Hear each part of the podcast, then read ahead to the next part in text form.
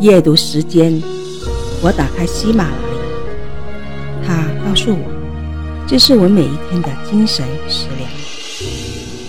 于是我走进去，随手刷刷，想找一本书能解解闷。自从去年疫情以来，工作、生活各方面都不是很顺利，看书成了我抒发郁闷的方法之一。不经意。我说到了《平凡的世界》这本书，我知道这本书是那个英年早逝的作者陆游写的。这本书得过茅盾文学奖，但我没看过。以前我对农村的题材不感兴趣，对那个年代的历史有阴影，因为母亲跟我讲过不少那个年代的故事。我无聊地看着上面写着“双播”，居然是全本完整的有声书。看到第一节来自读者的真实感言，我就点开了。我想知道别人怎么看这本书，我再决定要不要听这本书。我承认，我是被那些感言感动了。不同的年龄段。从十几岁的学生到七八十岁的过来人，每个人谈到这本书，有不同的感慨，不同的收获，不一样的启发，但相同的赞扬了平凡人民吃苦耐劳、坚持不懈的奋斗精神。于是，接下来的这段日子，我仿佛经历了那个年代。我在男女双播的美美叙说中，我经历着爱情亲情，生活与梦想，在痛苦和快乐纠缠着。平凡的世界是以主人公孙少平、孙少安两兄弟的贫困生活为背景。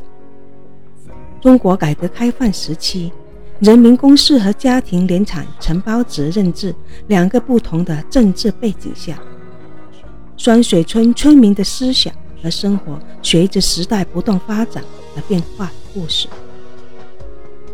主人公孙少平勤奋好学，他通过看书看报了解外面的世界。因为改革，在乡里教了两年书的他被裁员了。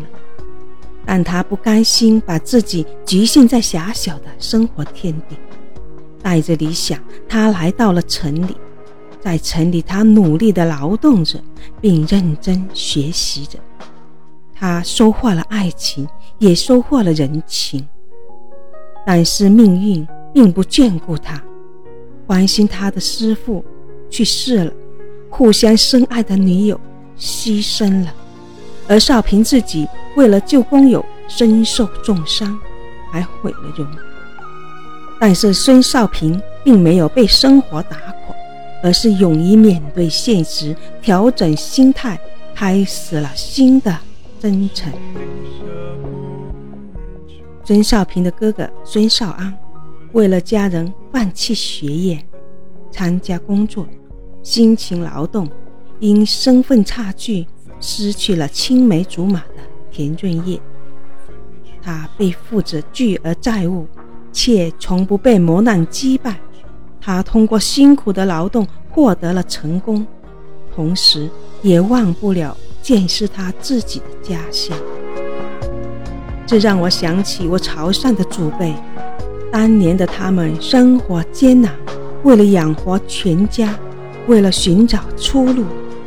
他们拜别父母，抛妻弃子，坐上红头船远赴重洋，在陌生的他乡艰苦创业，辛苦劳作，赚到的钱通过侨批养活家人，还有一些赚到钱的人怀着对故土的眷恋，回国见识家乡。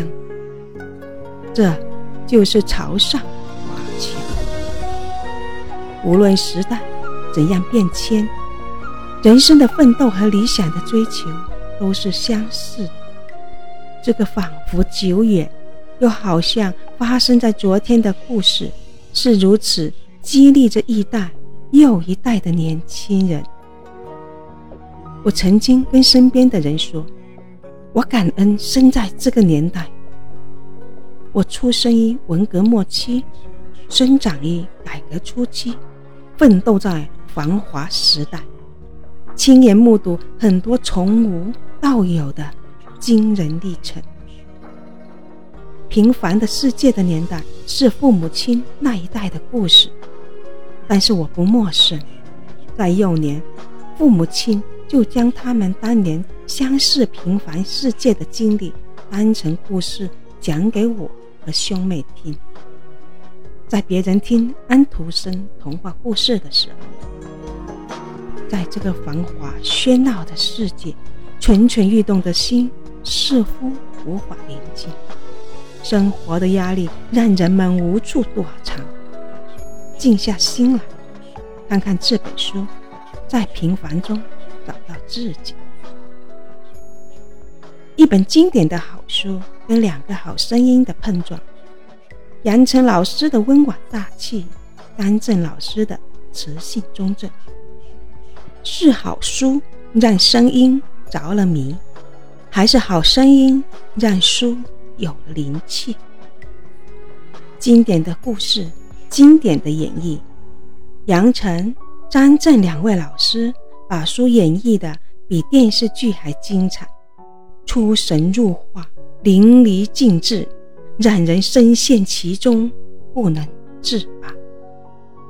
推荐你也来听这本书，让一场听觉盛宴赞美我们自己平凡的人生吧。